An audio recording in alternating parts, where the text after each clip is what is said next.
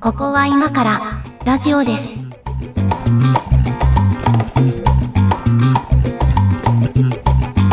はい、ここは今からラジオです。お相手は上書きです。今小屋敷です。日もよろしくお願いします。お願いします。 いやー、前回の手土産話がね、そこまで飛距離を出せなかったので、最後ちょっと黒歴史を語ってしまったんですけど。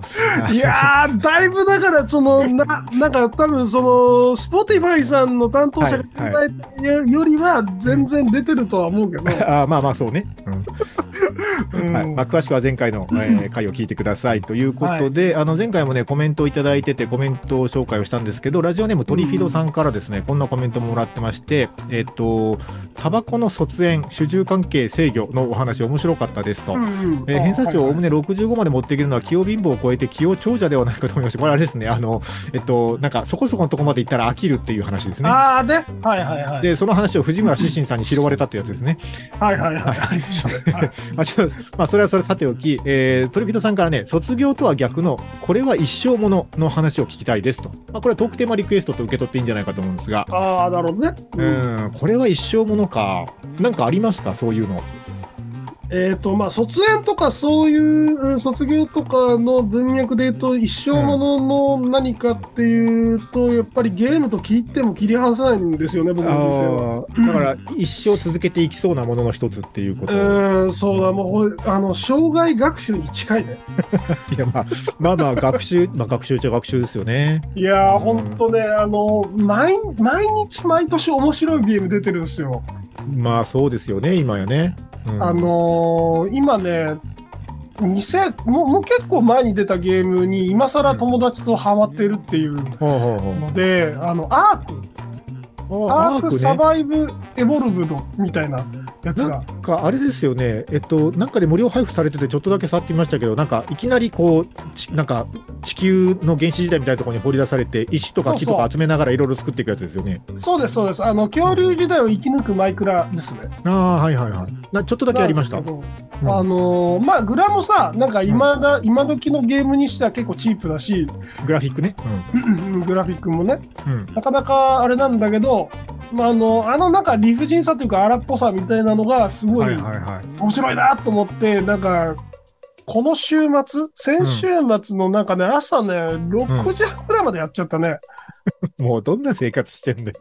もうなんもだすっギげえな。リギリギリギリ起きて選挙に行ったよね いや、それは大事なこと だ。あ選挙権は行使しましょうね。いや、でも、なんていうかな、その、グラフィックが綺麗ならいいとかではないのはすごいわかるな。うんないのよ。なんかその、独特のそのゲームの持ってる文脈とか、なんかそのテンションみたいなもうのんに、なんかどっぷり浸かるみたいなことは、まあこれ一生ね、ゲームを変えながら続くんだなっていう感じはしますけどね。あのーなんか、どっかの番組で聞いたかもだけど、なんか、そもそものゲーム歴ってスタートどっからですかファミコン僕ね、ファミコンですね。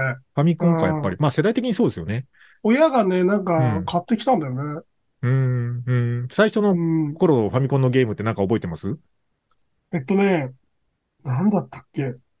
ゲゲゲの鬼太郎、ああ、はいはい。あの、なんか、髪の毛ピュンピュン飛ばすやつだ。そうそうそう、横スクロールかなんか。横スクロールをね。うん。うん。あれと、あトランスフォーマーっていう、あー、あっ有名な激ムズゲームがあるんですけど、た。はいはいはい。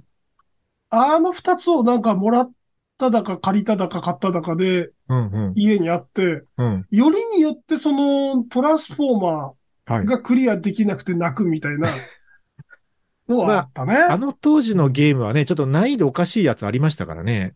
なんかあの、1ピクセルのドットが飛んで きて、1ピクセルのドットにぶつかると死ぬのよ。死ぬみたいなね。即あ死するのるよ。あるあるある。これは無理ですよ。うんまあ、あの、有名タイトルだし面白いけど、魔界村とかも結構難易度高かったもんね。ああ、そうだね。うん。そうそういうのフもあったし、ァね。ミコンね。ファミコンからなんですね。ファミコンからもう順当に辿っていった感じですかスーファミ。ファミコン、スーファミからの、えっ、と、そこから一旦任天堂から外れるんですよね。プレステに行くってことプレステに行って、うん。えっ、と、プレステの直前に PC エンジンに行って、あ、PC エンジン。バイハド ソン。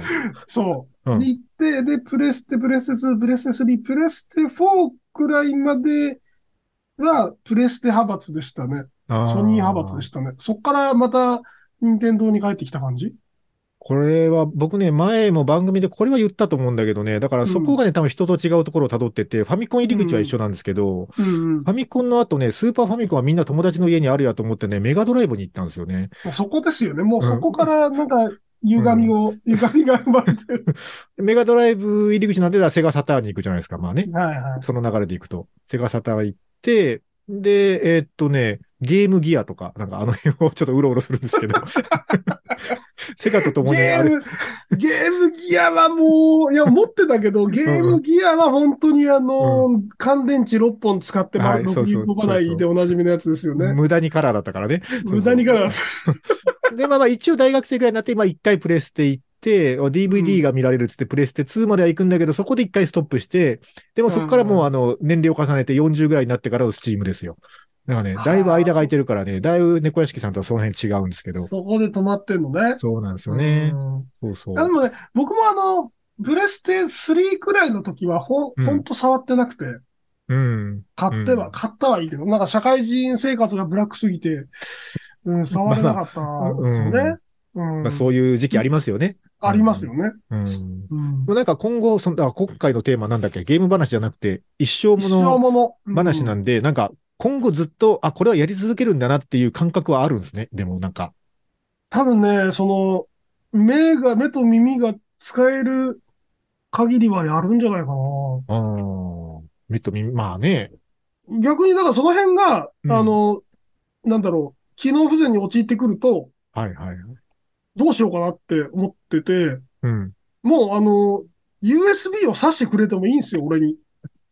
直接、その、 イメージを投影してくれる装置があれば、そっちに移ってもいいと思ってるくらい。自分の目で見られないならもう直接脳に移してくれと。そうそうそうそう、おー視神経をジャックしてくれていい。マトリックスの世界だ ね。ほんとね。うん。とか、まあだからゲームの優優先順位というか、こう、なんか、こう占める割合がそんだけでかいっていうことですね。そうですね。なんか多分ね、その、なんだろう。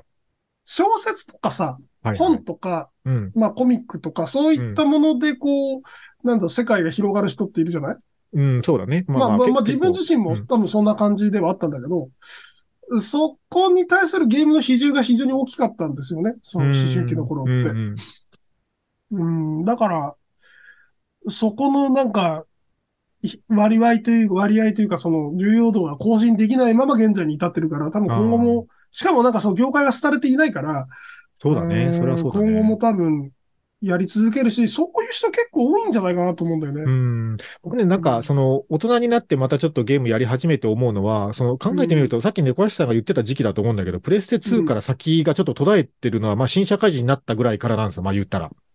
で仕事忙しいとかもあるんだけど、その、そうね就職して、なんか、その、大人になるとさ、その、仕事として世の中を見るとさ、なんか、うん。大人が作ったもので世の中できてるじゃないですか。なんか。まあそうだそうね。コンテンツとかはいろいろ。それはそうだそうそうで、なんか、その作ってる側のことがちょっとずつ見えてくると、うんなんかね、そのゲームっていうものが、なんて言うんでしょうね。作ってる人たちが想定した遊ばされ方をしてるっていう風な感覚がどっかあったんですよ。なんかわかりますかね、うんうんうん言ってること。わかるわかるわかる。なんかこ、このレールの上で遊びなさいみたいな感じ。はい。がじすごい無限の自由が広がってるイメージそうそうそうそうそうではないよねっていう。そうそうそうそう。っていう感じがすごいしたんですけど、ある時期。うん。ある時期したんだけど、だからまあちょっとゲームからはそこで離れてたんだけど、でもちょっと時間を置いて改めてゲームに触れてみると、意外と自由というか結構ほぼ自由じゃんっていう感じが、まあ特にオープンワールド系とかをやってるからなんだけど、うん、なんかそういうのはすごい、なんかあれ、まあゲームのようでゲームじゃないみたいなゲームも多いというか、そうですね。んなんかああのの、ロールプレイングとかとさ、やっぱりなんかその、シナリオを読めばいいじゃんっていう、うんうん。なんか、そ、そこを知りたい人もやっぱりいて、ストーリーを味わいたいだけだったらね。そうそうそうそう、うんそういう向きもあって、その、なんだろう、そこを極限まで縮小していくと、まあ、本読めばいいじゃんみたいな感じにまあなそうだるね。のはうん全然理解できるんだけど、なんかその体験みたいなさ、うんうんあの、長崎さんがその、そうなのよギリシャの、あの、 そう思い出の場所に行って見た光景みたいなやつをゲームの中で、その、はい体験するっていうのが多分、えー今のゲームの価値なんでしょうね。まあそうね、アサシンクリードで言うと、まあ一回ストーリーラインはクリアしたんだけど、うんクリアしたんだけど、やっぱ時々入ってるもんね、今でもね。まだいるんだ。いるいる、全然、全然、あの、 まだエジプはい、トわにいる。私、全あ然古代ギリシャいるに、のねはい、古代ギリシャに生きておりますんで ね。いや、だって、あの、ただあれだよ、待って、こう、ストーリーライン一通りクリアしたし、レベルももう大概いいとこまで上がってるけど、上がってるけど、まだ行ってないとことかあるからね、全然。ああね、なるほどね、うんそこ潰さないといけないからね。だし、そのなんか、なんだっけ、うその、えっと、エリア目標とかあるじゃないなんか、この、この砦のエリア目標みたいなのとかあるじゃないはいはいはだいかはい。らそういうのはこう別にこう、コンプリートしなくてもストーリー上でね、進められるけど、うんそういうのやっていきたいじゃないですか、見かけたら。そう、そううね。ん。そういうのとかをやったら、まあだから無限に遊べるなっていう意味では、まあ確かにゲームはね、一生、一生遊べるものではあるかな。体験を、まうあ、ん買ってるんだっていうふうに考え方変わったら、なんかみ、やっぱりやる、やる価値がちょっと見えてきたというか。増えていきたねや、でもなんかその猫屋敷さんが言うところのゲームみたいなものが、じゃあなんかあるかって言われると、別にない気がするな。なんだろうな。なんかいろいろありすぎんじゃん。それはすごいもう、あのこれも何回も言ってるけど、本当に人生の時間足りないっていう感覚があって、うん。うん、なんか、ね、こう、遊びたいゲームだけでもそうだし、まあ、読みたい本とか行きたいとことか、なんかね、やってみたい趣味とか、なんかいろいろ入れると、足りなくないですか なんか、本で、当足にり。ないのよ。足りない足りない。うん 足りないんだけど、なんか同時にさ、こう、に人間としてのこのハードウェアの衰えも感じてくるわけじゃん。そう、そう。だからね、なんかその趣味と実益を兼ねてというか、その、なんか足りない時間をできるだけ増やす意味を込めて、ちょっと運動したりしてるもん、なん か。なんか、体力、炎上、ね、炎上したいから。体力を、こうと、ね、備えておかないと、そういう時間がね、どんどん短くなるからと思って運動してるみたいなとこもあるしね。そうだよね。俺、医者嫌いだけど、名医者久しぶりに行こうかなと思ってるもん。ああ、いや、行った方がいい。マジで行った方がいいですよ、本当に。ね、本当ね。うんもうね、なんか、同世代で最近話すると、もう体のメンテナンスの話ばっかりですよ。マジでだ。よね。うん、みんなその、部署は違うけどさ、箇所は違うけど、なんか、歯が悪いだのね、なんか胃が悪いだの、はないはいはいんかいろいろみんな言ってね、もうみんな何かしらね、そうでもね、あの、なんか、ちょうどそういうタイミングなんでしょうね。メンテナンスにお金をかけるぞ、みたいな。なんあか、とそういまあ、うその、シンプルに耐用年数オーバーしてるからね。もう、多分。 まあ、ね、だ江戸時代だったら40代半ばとかもうおじいちゃんですからね。もう GG ですから。うんそれはもう耐用年数です、そこが。うん本来は。そうなんですよ。うんうんうんいやーこれは全然トークテーマに答えた感じがしてないですけ ど、曲いって仕切り直しましょうか。じゃあ曲お願いし ます。なんか最近多いですね、この、あの、 は全くその半分で見えてないっ ていう。い、見えてないパターンね。はい。じゃあ、えっと、そうだな、あんまり、あんまり別に合ってる感じはしないですけど、えっと、バービーボーイズで曖昧テンション。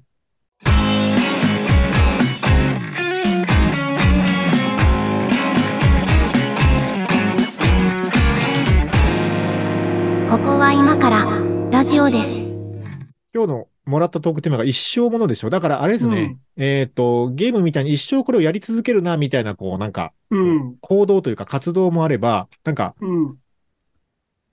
買ったけどこれすげえ長持ちするから一生使うんじゃないかみたいなものとか、そういうのを一生物ものもあり質ますよね。的な、物質的な意味ね。うん物的な一生ものとかもありますよね。まあよく言われるのって時計とかだよね。はいはいはい、そうなんだけどね。時計別に興味ないんですよねえ。ー、趣味。ただあの、えっと、あれです、僕あの、なんだっけ、ソーラー充電できる、はいはい。あの、かつ、なんだっけ、電波時計ソーラー電波時計みたいなやつ、うんうん。そんな高くないやつ買ったんですけど、うんなんか、一生使えるなと思ってますよ。いや、そうなのよ。だから ね、あの、まあ、メーカーによるけど、そこそこのやつを買えばさ、その対応年数で言うと一生持つぐらいのものってもう世の中に溢れてるから、うん。なんかその、なんかね大枚配た相手って意味ではないけど、一生ものだなという物は、あるかな。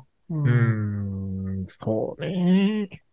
まあ、なんか時間が経つほど価値が増すものとかもあるじゃないですか。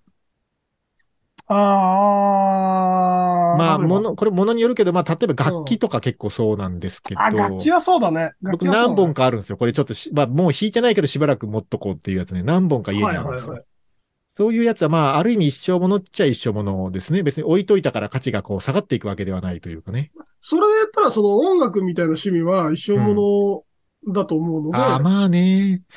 そことリンクしてるんかね。うんね本当にこう、あの、音楽はまあ一応趣味ですと言っていいレベルではやってると思うんだけど、うん。思うんだけど、その、まあ、音楽こそ本当に、まあ、ゲームの日じゃないぐらい、毎日のように新しいものが出てるわけですよ。うんもうなんかまあ、プロとインディーズの区別もあんまりないしね。そうだね。うん。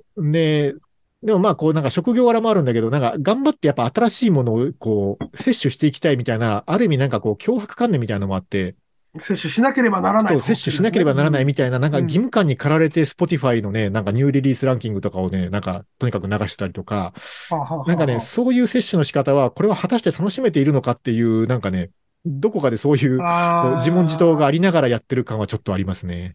なんかその、趣味と、趣味が実益を兼ね出すとそうなるよね。うん、いや、うんまあそうね、まあ仕事だからとかもあるけど、その、うん音楽を趣味にしているからには、最新の音楽も一応見ておかないわけにはいかないみたいな感じかな。真面目なの。真面目なのか ないや、まあそうだよ。だから本当に言うと、まあだからもう自分が好きなものとか、好きなジャンルのものだけを聞いとけばいいんでしょうけど、でもそうするとね、本当にね、あれなのよ、もう本当に、もう、これまで自分が聞いてきた時代の音楽だけしか聞かなくなっちゃう気がして、逆に。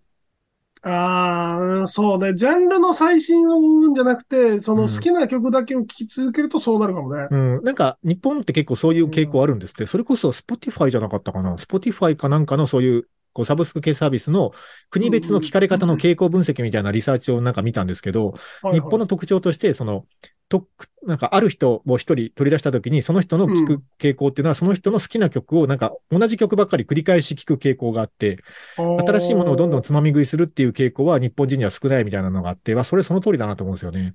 なんかさ、あのーまたちょっと本筋とずれるんですけど、なんかその、日本人ってポップス好き多くないですかまあ、そうですよね。だから、日本人で音楽好きって言ってる人の9割は J-POP 好きだと思いますよ。だよね。そのうんポップス好きは多分その時代の、時代を切り取った音楽が好きなので、うんそのジャンル好きとはまたちょっと違うじゃないああ、まあ、それはそうかも。あの、メタル好きはさ、め最新のメタルは別にあってうさ、ん、それはそうだ、それはそうだ。うん。ハードロック好きもなんか多分別にあって、うんうん。だからそのジャンル好きする人は多う分、その、なんていうか、最新の〇〇みたいなやつは追ってると思うんですけど、うーん。ポップス好きの人が陥りがちな感じかなっていう気がはしいまはすねい。はい。 うんそうだね。まあ、楽しみ方本当それぞれでいいと思うんだけど、まあ僕の場合はね、音楽の聴き方で言うとね、その、だから、なんか、ジャンル戦争みたいなのもあるわけですよ。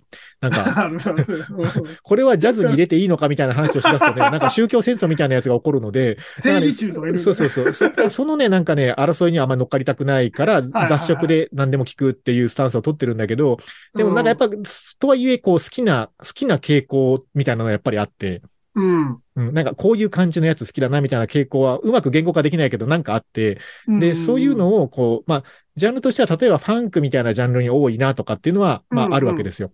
だけどそれを全然そうじゃない、こう普通の J-POP の中にちょっとファンクっぽいやつとかを見つけた時に嬉しくなるみたいなのがあるんで、ほうほうほうほうそういうのを発掘した時の喜びは結構あるかな。そんな聞き方をしてますね。なんか、その、曖昧な、教会の曖昧なファンク好きみたいなのを自称していけばいいんじゃないああ、 その、なんか、ジャンルの際にいるやつが好きみたいなそうね。そう。あファンク、ファンク雑食みたいはな、いはいそういう、あの、心の広いファンの方は多分幸せにはなれると思うので、なるほど、なるほど。 うん。なるほどね。ああ、まあ、なんかそうそうそう。まあ、うん過激派になるとやっぱりさ、その、そう。うん。幸せに、まあ幸せなんですけど、多分、幸せではあるんですけど、なんかその、闘争も多いので、そうなんだよね。だから僕ねうん、クラシックもやってたんで、クラシックも好きなんだけど、そのクラシックの世界の人って、本当にね、あの一部の人はね、もう本当これごく一部の人ですよ。ごく一部のクラシック好きはね、クラシックを衰退させてると思うんです よ。そのなんかクラシック原理主義みたいなね、人たちがいて。ああ、うんまあまあ、でも、どのジャンルもそうよね。まあまあ、どのジャンルもそうだと思うんだけど、そうだよね。本当にうんね、こう、ごく一部の人たちのせいでね、なんかクラシック人口どんどん減ってんじゃないかと思ってるんですけどね。排他的になっちゃうからね。そう、なんかそ、その聞き方は間違ってるとか言い始めるから、ああ、そうそうそう。 いい、いいじゃねえか、好きに聞けばっていうね。うん。なんか、あのーラーメンも多分 そういう感じの人いでもて、急に、急になんか、あれの話になったけど、まあでもそんな感じする。二郎系とかも多分そういう人いると思うんですよね。いるいる、いるで、いで、る。二郎系を、そのカジュアルな感じになりかけたんだが、あのーやっぱり二郎系のその本家に集うジロリアンたちのうん排他的なスタンスは、うん。あの、やっぱり、二郎という店にとっては、 あまり歓迎するべきではないと思うんで すよ。まあまあそうでしょうね。うんうん。うん。まなんあかその、そのジャいンルができたこと自体はいいと思うんだけど、いつ糖尿病で死ぬかわかんないデブが さ、その、いっぱいいるってひでえこと言っいてうる状況は、うんすごい店にとっては、あの、うん健康な顧客が多い方がいいわけだから、あまあまあそりゃそうだ。そうね。何回もリピートしてもらった方がいいですよね。そうそうそう、なあと思うんですけどね。うーん。なるほどね。 えーっと、そうだな。一生ものの話ができてるかどうかわかんないですけど、うんじゃあ、そうだな。最近の音楽で言うと、ちょっとこの辺のシティポップというか、やややファンクよりシティポップとかがもう一回リバイバルでヒットしてるみたいなやつがあるので、その辺から、シティポップをなんか一個置きましょうかね。ほうほうほう。まあ、これかな。えー松原美希で、真夜中のドア、Stay with me。ここは今からラジオです。ラジオです。そうね、今ね、なんか話しながら部屋の中ね、ぐるっと見回してみたんだけど、なんかこれ一生持っとくだろうな、みたいなものね、別にないですね。あの、物に関してはなかなかだよね。基本的に新しいものが好きなので ね。あのガジェットとかそういうのはね、とりあえず新しいものを買っちゃいますね。メガネとかはメガネもね、だから昔は目悪いから結構いいメガネを買って、毎日つけるものだし、みたいなのあったけど、最近メガネ安いじゃないですか。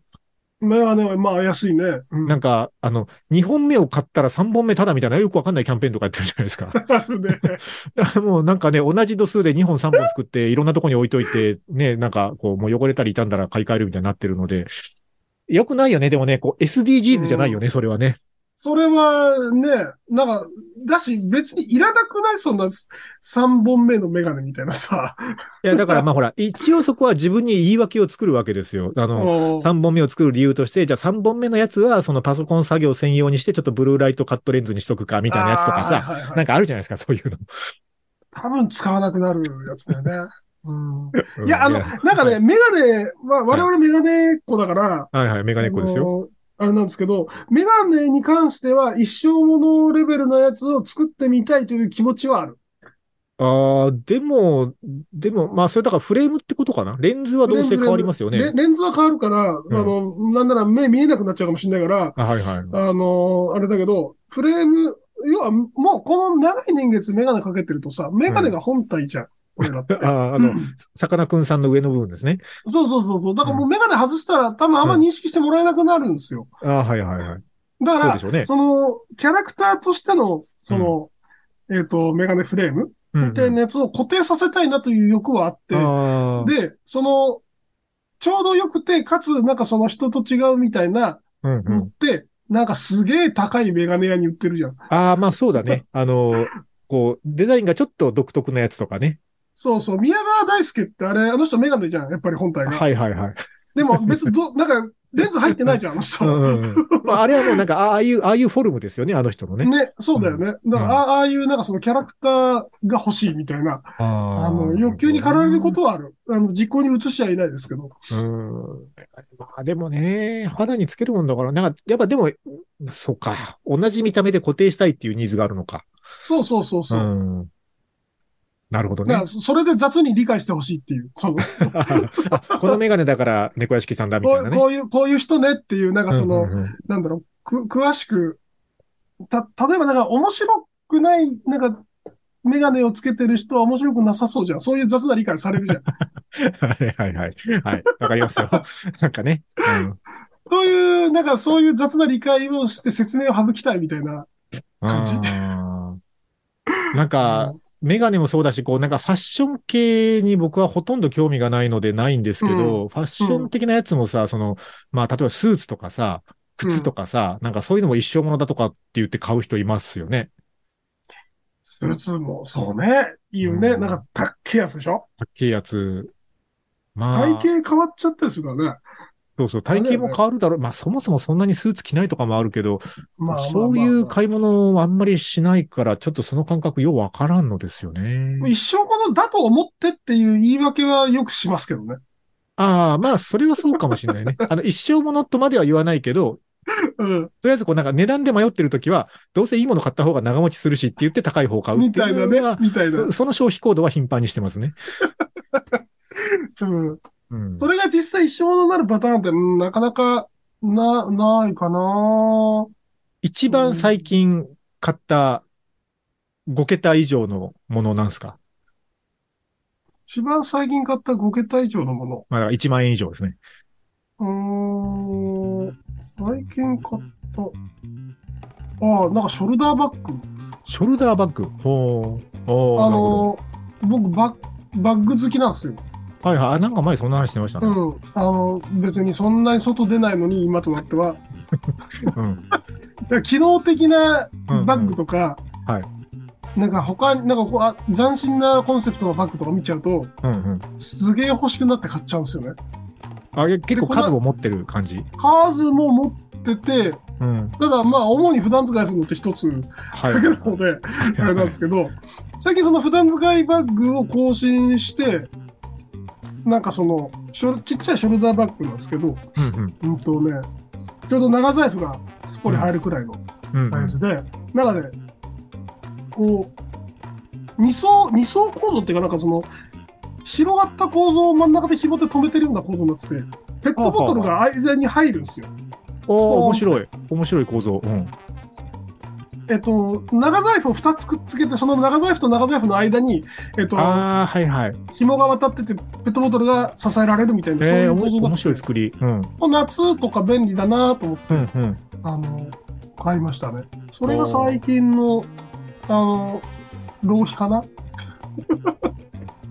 なんか、そういう質問をしといてなんなんですけどね。なんか、うん最近買った1万円以上のもの何かなっていう質問をした上で自分のことを今話聞きながら考えたんですけど、うん。あのパソコン用の電源ユニットで した一番最近は足りなくなったんだ。あいあ、やそうか。うん計算上はね足りるはずだったんですけどねあの、うんうんあれねこうグラフィックボードは定格で書いてある消費電力よりも瞬間最大風速は結構大きく出ることがあるんですねそう、そうなんです。そうなんですよ。瞬間最大。大風速はね、そんでね、あの電源容量不足を起こすとね、いきなり落ちたりするんで、これはちょっとあんま りね、あの SSD とかディスク系にも良くないかなと思って、ちょっとこれはね、あはいのはい、安全策を講じたとい思いっう。きり、思いっきり業、一応建前業務の話ですよね。あ、もちろんです、もちろんです。大事なデータが消えたら困るんでね。ゲームとかじゃないですよはいね、もちろん。もちろん領収書を取りましたけど。はい、という感じで、今日は一生ものの話ができたんでしょうか。はい、ここんな感じでいただいたトークテーマにできるだけ答えていきますんで、そうっすねえートークテーマ投稿は番組の公式サイトか、えー、Twitter でのハッシュタグつけたコメント、あと YouTube のコメント欄にも書いてください。えー全部見ております。ということで今日もありがとうございました。そした。